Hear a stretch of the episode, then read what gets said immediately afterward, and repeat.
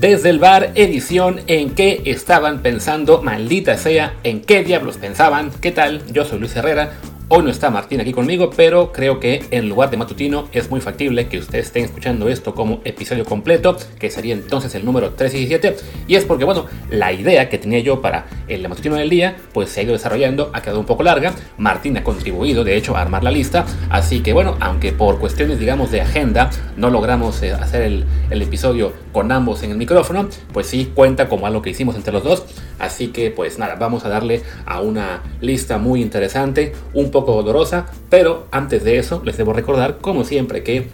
Estamos en Apple Podcasts, Spotify y muchísimas apps de podcast más. Así que por favor suscríbanse en la que más les guste y también les encargamos un review de 5 estrellas en Apple Podcasts en particular. Ya están llegando varios, así que estamos llegando a más gente. Los números están siendo muy buenos. Tan buenos que de hecho nos comentaban ayer que no escucharon publicidad en el programa y eso debe significar que pues la agencia ya vendió toda la que podía y no hay más que presentar. Ya ustedes nos dirán si en el de hoy escuchan algo o no, pero bueno,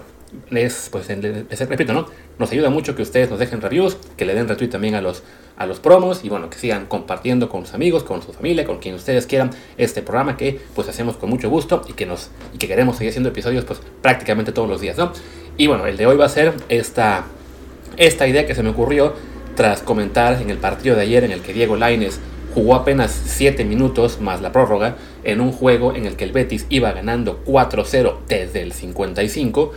pues comenté que me parecía que lo de Diego es probablemente uno de los 5 peores errores en la historia del jugador mexicano en cuanto a elegir al Betis sobre el Ajax. Y bueno, ya de ahí surgió esta esta idea de empezar a, pues así, a recordar un poco la historia del fútbol mexicano y qué seleccionados tomaron decisiones que pues acabaron siendo muy malas, ¿no? Entonces, al final nos acabó dando para hacer 10 y esto es lo que vamos a comentar en los siguientes minutos. Eh, como les insisto, Martín también participó en la elaboración de la lista. De hecho, él me pasó una, una que yo no, me, acordaba o que no sabía de plano. Entonces, aunque no esté él en el micro, insisto, este programa pues lo hicimos entre ambos. Eh, también una aclaración, hay que señalar estas son las peores decisiones deportivas exclusivamente. Evidentemente, algunas tienen que ver también el tema personal, el tema económico, y eso es muy respetable, pero bueno, nos vamos a enfocar únicamente en lo que es la cuestión deportiva y en particular en cómo afectaron pues a la selección mexicana y al jugador en particular, ¿no? También este, bueno, por cuestiones de que antes pues no había básicamente ninguna libertad para moverse, prácticamente todas las ediciones son de los 90 para acá. O sea, es muy complicado encontrar una historia de los 80 o antes en la cual el jugador mexicano realmente tuviera opinión o tuviera decisión, así que no van a, no va a haber ninguna eh, de, decir, de otras épocas, ¿no? Insisto, la, más reciente, de hecho, creo que es del, del 95, 96, y, y de ahí pues vamos para acá, así que todo será de los últimos 25 años. Y bueno, creo que ya le di mucho intro a esto, así que vamos a darle a las 10 peores decisiones de los jugadores mexicanos en la historia. Número 10. Esta quizás muy pronto para decirlo, pero bueno, eh, nos pareció también, eh, digamos, interesante mencionarla. Luis Romo, que decide irse al Monterrey cuando le quedaba apenas un año de contrato con Cruz Azul y pues pintaba para que podía repetir la,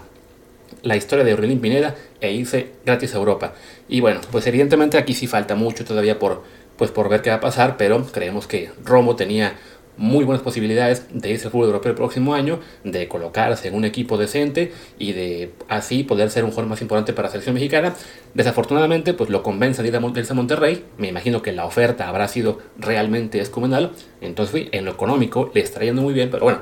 todos sabemos que el Monterrey es un equipo que no vende jugadores a Europa, que, que, pide demasiado dinero y ningún club europeo va a pagar por un Luis Romo que tendrá entonces, no sé, 26, 27 años, así que pues se despide él de la, de la posibilidad de irse al viejo continente. Y creo yo, en lo deportivo, eso también implica pues ponerse un techo que desafortunadamente pues quisiéramos que fuera más alto, ¿no? Entonces, bueno, insisto, es muy pronto, eh, lo, lo sabemos, para eh, saber realmente los efectos de esa decisión, pero por lo pronto no, no nos gusta nada y la mandamos al número 10. En el número 9, Alberto García Aspes, que se fue a River Plate cuando tenía 28 años. Como disculpa para, Alberto García P, podemos señalar que, bueno, él tuvo, digamos, ofertas de Europa en su momento, por ahí del año 95, si no me equivoco, pero este, el Necaxa, que era el dueño de su club, le negó irse y acabó yéndose a River prestado por un acuerdo que hubo de Televisa pues con, con el club argentino, ¿no? Que lo que querían era básicamente pues eh, transmitir los partidos de River y así este pues con García Aspe era digamos el imán de rating. Entonces originalmente no lo iba a poner como peor decisión, pero eh, me pareció que bueno pues él según Martínez comenta tuvo también la opción de irse al Salamanca de España, que entonces era un equipo de primera división, y ahí sí, bueno, pues le falló al Beto eh, esa decisión de tomar el fútbol español, en lugar de se fue a River, y en River la verdad es que jugó muy poco y le fue bastante mal. Está el matiz de que él no, pues no pudo, digamos, decidir quizá la mejor oferta, pero sí la alternativa de Salamanca parecía mucho mejor, ¿no? Número 8, una mucho más reciente, Carlos Salcedo, que se regresó a México cuando tenía apenas 25 años de edad. Esto, pues bueno, recordemos que Salcedo se había ido a Europa con la Fiorentina, tuvo un año bastante bueno y después, bueno, aceptable, digamos, y después se fue al Eintracht Frankfurt de Alemania, donde le fue realmente muy bien en su primera temporada, estaba considerado de los mejores defensas en Alemania. Vaya, también lo hizo, que aún tiene cartel en Europa, pero pues en la segunda temporada que estuvo con el Frankfurt, el primer semestre no fue tan bueno y él, bueno, él tenía cuestiones personales, lo voy a dejar ahí, que le impulsaron a regresar a México y se va con Tigres se arrepiente prácticamente a los pocos días de haber firmado, pero pues no le quedó otra que ya quedarse en Tigres. Su nivel, francamente, pues ya no fue el mismo que el que tenía en Europa, hasta muy recientemente que empezó a levantar de nuevo. Y bueno, eso acabó también costándole el quedarse fuera de la selección tras una desastrosa Copa Oro 2021. Aunque bueno, aún pinta que pueda regresar porque parece que está recuperando el nivel, pero pues de haber sido un jugador que estaba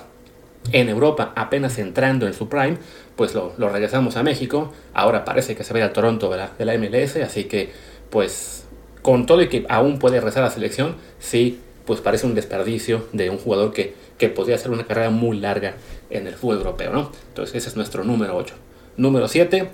Diego Laines. Ahí vamos a dejarla. Eh, esta edición que tuvo hace tres años cuando pues le tenía ofertas del Betis y del Ajax se acaba decidiendo por el Betis. Entendemos, bueno, pues por cuestiones como el, idioma, la cultura,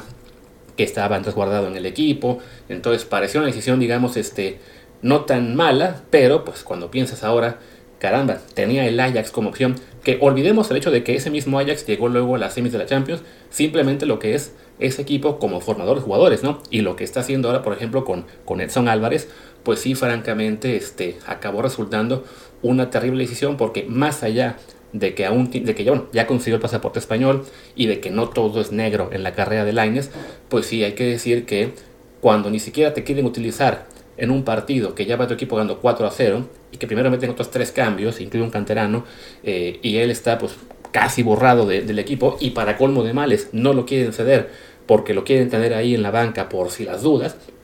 pues sí ha acabado siendo una decisión muy mala. Eh, ha habido factores evidentemente aparte, como las lesiones o llamamos selección, digamos, este, que no fueron tan buena idea como los Juegos Olímpicos. Acabó siendo muy mala idea que fuera a jugarlos, eh, que le dio COVID cuando estaba jugando más. Pero bueno, en términos generales creo que el haber elegido el Betis por lo que era la comodidad de estar en un equipo en España con guardado y era un español, pues dejó ir un proyecto mucho mejor que era estar en el Ajax, un equipo con gran formación de jugadores, ¿no? Número 6, una que me duele mucho, Carlos Vela, que se fue a la MLS antes de cumplir 29 años. Estaba él todavía jugando en un gran nivel, desafortunadamente, pues se hartó, básicamente se hartó de lo que era el, pues el fútbol europeo, la competitividad. Recordemos que Vela es un jugador pues muy, muy especial, muy, ¿cómo decirlo? Eh, alguien que de plano, pues el fútbol no es su prioridad y desafortunadamente decidió él este, no no sigue en Europa, cuando aún estaba en una edad pues bastante buena. Lo vimos incluso en la MLS que al llegar ahí lo hizo bastante bien, fue dominador de la liga eh, al principio de su, carrera en Estados Unidos y bueno, pues ahora incluso, con todo que ha tenido un poquito de declive, sobre todo por las lesiones, pues ha sido un desperdicio, ¿no? Más allá de que en su caso, eh, de todos modos, él ya no quería estar en la selección mexicana por las peleas que ya conocemos, creo que sí, que haya dejado la, la Liga Española cuando aún no cumplía 29 años, pues sí fue una decisión bastante mala, sobre todo, insisto, pues para, para él en lo deportivo, ¿no? Reitero, no es una cuestión de ataque personal o económico, eso ya cada quien sabe lo que quiere y evidentemente él está mucho más contento en Los Ángeles, pero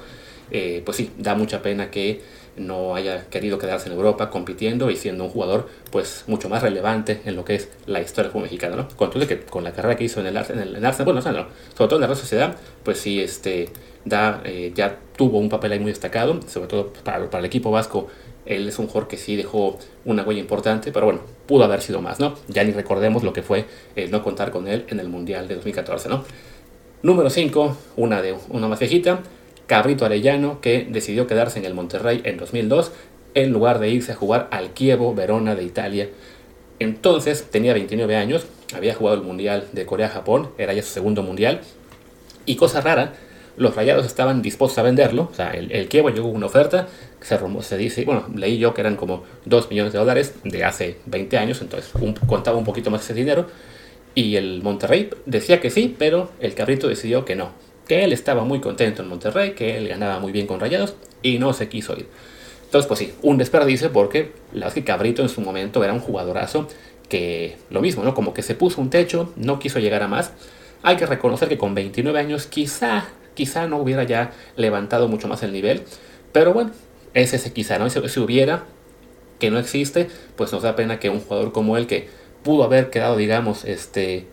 como un, un tipo a lo mejor top 10, top, top 5 de la historia del fútbol mexicano, pues simplemente es un muy buen recuerdo del 98. Eh, seguro que en Monterrey también lo quieren mucho, pero no, no trascendió a niveles mucho más grandes, en particular, por, bueno, no quería, no quería irse a Europa por estar más cómodo en Monterrey, ¿no?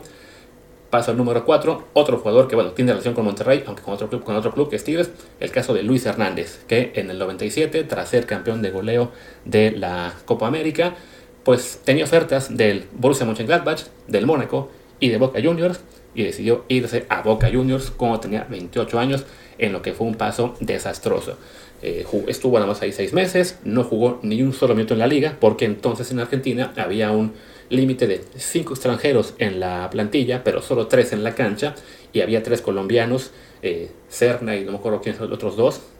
Bermúdez, si no me equivoco, me falta uno ahora mismo, eh, pero bueno, que eran titularísimos en, en, Boca, y entonces Luis solamente pudo jugar en la Supercopa Sudamericana, pues un torneo de esos inventados por Conmebol, y, este, y se acabó regresando a México a los seis meses. ¿Por qué eligió Boca en lugar del Mönchengladbach o el Mónaco en Europa, pues él luego lo reconoció porque en Boca estaba Maradona y la ilusión de jugar con Maradona pudo más. Sí, se entiende, reitero, esta no es una crítica de decisiones personales o económicas, pero en lo deportivo pues se acabó siendo bastante mala la decisión y esto le pues Ah, no le afectó tanto en cuanto a la selección mexicana porque por lo, después de que regresó a Tigres siguió en selección, tuvo ese muy buen mundial en el 98, también una buena Copa América en 99, pero uno se pregunta, ¿qué hubiera pasado si eh, se hubiera ido a Europa con el Mönchengladbach con el Mónaco? El Mónaco, por ejemplo, es un equipo que poco después fichó a Rafa Márquez y fue campeón de Francia. Entonces, como que quedó, ese, eso mismo, ¿no? Ese techo que se puso, en este caso por la ilusión de jugar con Maradona. Me voy al número 3 de nuestra lista, Luis García, el, doctor García, ahora comentarista en Tebasteca, que se regresó a México con 25 años de edad. Luis García había tenido un gran paso en, la Liga Mexicana con Pumas, de ahí se fue al Atlético de Madrid, le fue bastante bien los primeros dos años, sobre todo el primero, después lo vendieron a la Sociedad, le fue muy mal en seis meses, no metió un solo gol y decidió regresarse a México con el América en lo que fue en 95, si no me equivoco, a principios, eh, y pues con eso también su carrera vino a menos mucho más rápido de lo que hemos esperado, ¿no? O sea, todavía le alcanzó para ser este, importante en selección un par de años más, pero ya para el 97 eh, ya había perdido protagonismo, ya lo habían rebasado jugadores como Ricardo Peláez, como Luis Hernández, y no jugó un solo minuto en Francia 98, se acabó retirando en el año 2000, cuando tenía apenas 31 años de edad, que pues para un jugador, eh, incluso hace 20 años, pues era un retiro muy muy joven, y tuvo que ver un poco, él dice que perdió un poco la alegría por jugar fútbol y uno se pregunta, bueno, ¿qué habría pasado si se queda en Europa, que no, se regresa a la primera eh, inconveniente,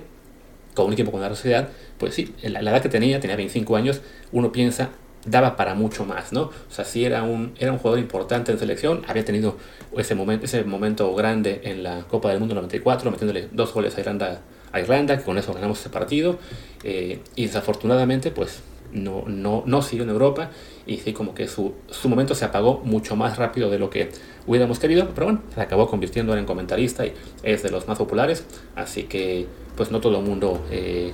pensará que hizo lo peor, ¿no? me voy ahora con el número 2, que esa es una colaboración completamente de Martín, porque yo no me la sabía, y es que aparentemente en el 98 Cuauhtémoc Blanco se fue, se le desapareció. Bueno, digamos que había interés de un equipo, el Feyenoord holandés, que tenía como técnico entonces a Leo Hacker, el holandés que había dirigido el América antes, que fue justo quien dimos con él dio el gran estirón Cuauhtémoc en el América en 94. Y pues Ben Hacker quería Cuauhtémoc Blanco, pero nunca lo pudo encontrar. ¿Por qué? Pues la leyenda dirá que Cuauhtémoc estaba en, en la suya, digamos, de vacaciones, nunca ha tenido teléfono, y Ben Hacker se cansó de esperar y ya, fue por otro, por otro jugador, ¿no? Entonces a, a se le fue la oportunidad de irse a Holanda, que entonces era una liga más importante que ahora, con el Feyenoord, que también era un equipo importante, quizá más cercano al PSV y al Ajax que ahora, y este... En contraste, se acabó yendo un año después al Valladolid y pues ya sabemos todos lo que pasó, ¿no? Eh, en España no le fue tan bien, tuvo luego la lesión con Anthony Elcock en la eliminatoria. Quizás hubiera pasado igual si jugaba en la Liga de Holanda, uno nunca sabe. Bueno, efecto mariposa, muchas cosas podrían ser distintas, pero bueno, eh,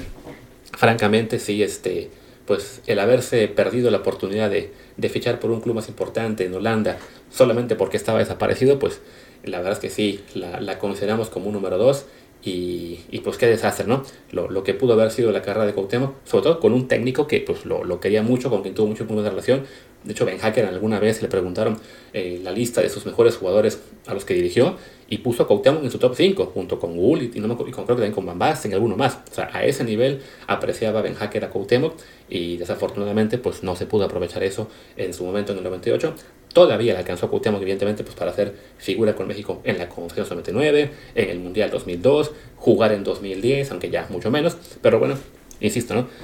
Recordemos que su paso por Europa fue bastante eh, flojito, en, en, gran medida claro, por la lesión, pero incluso antes de la lesión no estaba jugando tanto,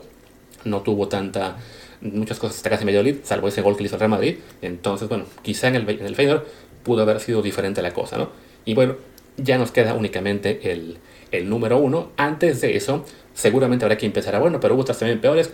Insisto que esto eh, es una cuestión, digamos, de decisiones en las cuales el error del jugador fue eh, la alternativa que tomó. Evidentemente hubo jugadores que también se fueron a Europa y les fue mal. Un Jared Borghetti que se fue al Bolton, uno más Bravo que se fue al Deportivo, eh, en el, en. Pero bueno, ahí fueron simplemente jugadores que tomaron una decisión y simplemente no, no funcionó. Pero digamos que deportivamente no es que tomaran la peor alternativa, ¿no? Que ha sido, bueno, el caso que los que he mencionado hasta ahora. Y como número uno, creo que ya la mayoría debe imaginarse cuál, cuál es, porque la verdad es que sí fue una cosa desastrosa, y bueno, es la de Giovanni Dos Santos, que se fue del Barcelona al Tottenham con 19 años de edad, en 2008. Apenas que fue tres años después de haber sido figura en el Mundial 2005, sub-17, campeón de ese Mundial, también este balón de, creo que balón de plata en ese Mundial, también luego balón de bronce en el sub-20 en 2007, habiendo debutado con el Barça eh, la, esa, temporada, metiendo goles en la, en la Liga, en la Champions League metió uno, su futuro parecía brillante, era una de las grandes joyas de la Masía, pero como faltaba ya poco para, bueno, faltaban ya dos años para el Mundial, no, no era tan, o sea, no, no, estaba digamos tan cerca la cosa, pero pues su familia estaba muy nerviosa porque lo querían ver ya como titular indiscutible en la selección mexicana y, y que ganara mucho dinero y bueno, ya sabemos que la, familia de Giovanni no, eh, sobre todo el papá, que, en paz descanse, no siempre le, digamos que tomó las mejores decisiones en ese sentido, deportivo de sus hijos, pues bueno, lo presionaron para que mejor se fuera a otro club donde podía titular. El Tottenham tenía entonces a, Juan de Ramos como técnico que le prometió la luna de las estrellas. Se va al Tottenham, firma por cinco años y resulta que a Juan de Ramos lo corren pasados apenas creo que dos meses de dirección técnica en el equipo y Giovanni entonces pues se queda en este Tottenham eh, solo, digamos, ya sin el técnico que lo había llevado. También él, a partir de ahí toma muchísimas malas decisiones. La mala influencia de Ronaldinho en el poco tiempo que convivió con él pues le pegó bastante y ya sabemos lo, pues cómo fue su carrera que con todo y que en selección le acabó alcanzando para ganar muchísimos torneos, de hecho por mucho tiempo fue el, el jugador mexicano con mejor palmarés, creo que todavía lo es, eh, si, si, contamos también lo que es la, la sub-17, la olímpica y la sub-20, que hay gente que no la quiere contar, pero bueno, a fin de cuentas eh, también celebramos cuando ganaron el, el Mundial sub-17 y también celebramos la medalla de oro, entonces ¿por qué no contarlo? Pero pues sí, a nivel de clubes la verdad es que fue una carrera que fue de, de más a menos, como dice, ¿no? Una, una carrera a lo Benjamin Button. Si hubiéramos eh, visto su carrera eh, a la inversa, debutando en el América, después ahí yéndose al Galaxy, luego al Villarreal, luego pasando por 5.000 clubes para acabar con el Barcelona, pues sería fabuloso, pero pues fue todo al revés, ¿no? Y en Tottenham tuvo momentos buenos cada vez que lo prestaban en el segundo semestre con, con Racing Santander, con el, también con el Galatasaray, pero eh, pues fue francamente un, un bastante pobre por muchos clubes. Tuvo momentos sobre todo con el Mallorca y con el Villarreal donde, donde estuvo el mejor nivel, pero incluso ahí se, se apagó rápido y ya fue que decidió irse al Galaxy también muy temprano, creo que tenía entonces 26 años si no me equivoco, entonces pues pero todo, todo parte, o sea, digamos que podríamos contar a Giovanni en más de una decisión, como fue la de dejar al Villarreal para irse al, al Galaxy también en el top 10, pero bueno, todo parte de esa decisión mal tomada de dejar al Barça demasiado pronto, también por la, la, la presión que había en ese momento por la competencia con Boyan, que era otra joya de la cantera, y bueno, él sí siendo catalán, aunque sea de origen serbio, eh, digamos que parte de la prensa lo, lo prefería a él, los comparaban, eso no le gustaba mucho a Gio, pero pues definitivamente creo que lo mejor que pudo haber hecho fue, fue quedarse, ¿no? No tanto quizá como su hermano, que se aferró al Barça por demasiados años y quizá ahí perdió eh, parte de su carrera en lugar de irse más temprano a un club menor, pero bueno, Giovanni con 19 años definitivamente era un jugador que tenía que, que podía aportar más y pues no, no lo hizo porque eh, se fue demasiado pronto a una liga diferente, a un, pues a un lugar donde no tenía, digamos, el, el sistema de soporte que tenía en Barcelona con, pues, con todos los técnicos y gente que lo conocía de muchos años. Y sí, esa pues, la podemos considerar definitivamente la peor decisión de un jugador mexicano en la historia de, pues, todos mexicanos en cuanto a Europa y selección, ¿no? Evidentemente, deportivamente habrá muchas más que ya ustedes nos pueden recordar después. Y bueno, este episodio pues sí acabó siendo un episodio completo, ya, ya pasé los 20 minutos, así que no fue matutino, fue episodio número 3 y 7 y vamos a despedirlo hasta aquí porque como soy únicamente yo el que habla, ya se me está cansando la voz y además no tengo mucho más que decir, simplemente me despido y mañana regresamos con otro matutino o quizá episodio completo, ahí sí con Martín y conmigo, los dos, hablando seguramente de la lista de la selección mexicana para la siguiente fecha FIFA. Y bueno, yo soy Luis Herrera, mi Twitter es arroba luisrha, el del programa es arroba desde el bar POD, desde el bar pod. Pues gracias y hasta mañana.